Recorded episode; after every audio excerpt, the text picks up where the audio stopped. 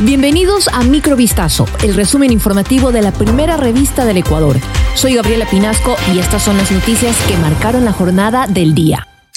El legislador Fernando Villavicencio, presidente de la Comisión de Fiscalización de la Asamblea Nacional, declaró que el presidente Guillermo Lazo fue informado sobre la investigación en torno a la mafia albanesa en julio del 2021. El asambleísta señaló en medio de una entrevista que el jefe de Estado mantuvo una reunión con la ex comandante general de la policía, Tanya Varela, y el jefe de la investigación León de Troya, José Luis Erazo. En dicho encuentro, a Lazo se le habrían otorgado detalles sobre la estructura criminal del grupo obtenidos mediante operaciones articuladas entre la Policía Nacional, sus homólogos británicos, Europol y la DEA. Villavicencio acotó que en la investigación no se ha descubierto ninguna relación entre el mandatario y la organización criminal referida, presuntamente vinculada a grandes envíos de droga con destino a puertos de Europa. El presidente de la Asamblea Nacional, Virgilio Saquicela, expresó su respaldo a la Comisión para la Verdad, Justicia y Lucha contra la Corrupción que investiga el denominado caso El Gran Padrino sobre una supuesta trama de corrupción en las empresas públicas. El titular del legislativo también rechazó cualquier tipo de amenaza que se propicie en contra de dicha comisión, de sus integrantes y de cualquiera de los 137 asambleístas. El pronunciamiento se da luego de que la asambleísta Viviana Veloz de UNES, presidenta de la comisión, denunciara las supuestas amenazas de muerte que ella y su asesor habrían recibido el fin de semana por parte de la mafia albanesa. El exteniente de la policía, Germán Cáceres, fue llamado a juicio por el femicidio de la abogada María Belén Bernal, lo mismo ocurrió con el agente Alfonso C., quien es acusado como autor directo por omisión. Inicialmente se tenía previsto que el juez Edwin Gallo de la Unidad de Violencia contra la Mujer emitiera su resolución vía telemática.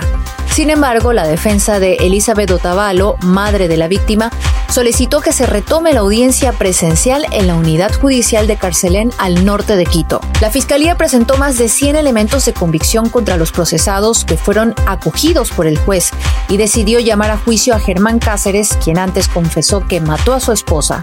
Por ello será procesado como autor directo mientras que Alfonso C. será procesado como autor directo por omisión. Según la teoría de la Fiscalía, este uniformado habría escuchado las agresiones de Cáceres en contra de la víctima, pero no la ayudó. Dos hermanos policías fueron asesinados luego de una persecución en la cooperativa Proletario con Tierra en el Guasmo Sur de Guayaquil. El hecho violento ocurrió cuando los dos hermanos, Luis y Augusto Zambrano Carrera, de 41 y 42 años respectivamente, que eran miembros activos de la Policía Nacional, se movilizaban en un vehículo.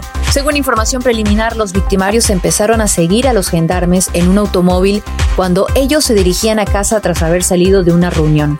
Los atacantes los interceptaron y les descargaron una ráfaga de disparos que terminaron con la vida de ambos de forma inmediata. Una mujer muere cada dos minutos en el mundo durante el parto o por complicaciones vinculadas al embarazo, aunque la mortalidad materna se redujo en un tercio en las últimas dos décadas, según alertó Naciones Unidas. El embarazo sigue siendo una experiencia extremadamente peligrosa para millones de personas en el mundo que no tienen acceso a servicios de salud respetuosos y de buena calidad, fue lo que lamentó el director general de la Organización Mundial de la Salud en un comunicado. La agencia de la ONU que redactó este informe reveló que 287 mil mujeres murieron durante el embarazo o el parto en el año 2020 es decir, una cada dos minutos. En el año 2000 fueron 446 mil según la misma fuente, pero se trata solo de un ligero descenso respecto a las 309 mil muertes registradas en 2016 cuando entraron en vigor los Objetivos de Desarrollo Sostenible de ONU. Esto fue Microvistazo, el resumen informativo de la primera revista del Ecuador. Volvemos mañana con más. Sigan pendientes a vistazo.com y a nuestras redes sociales.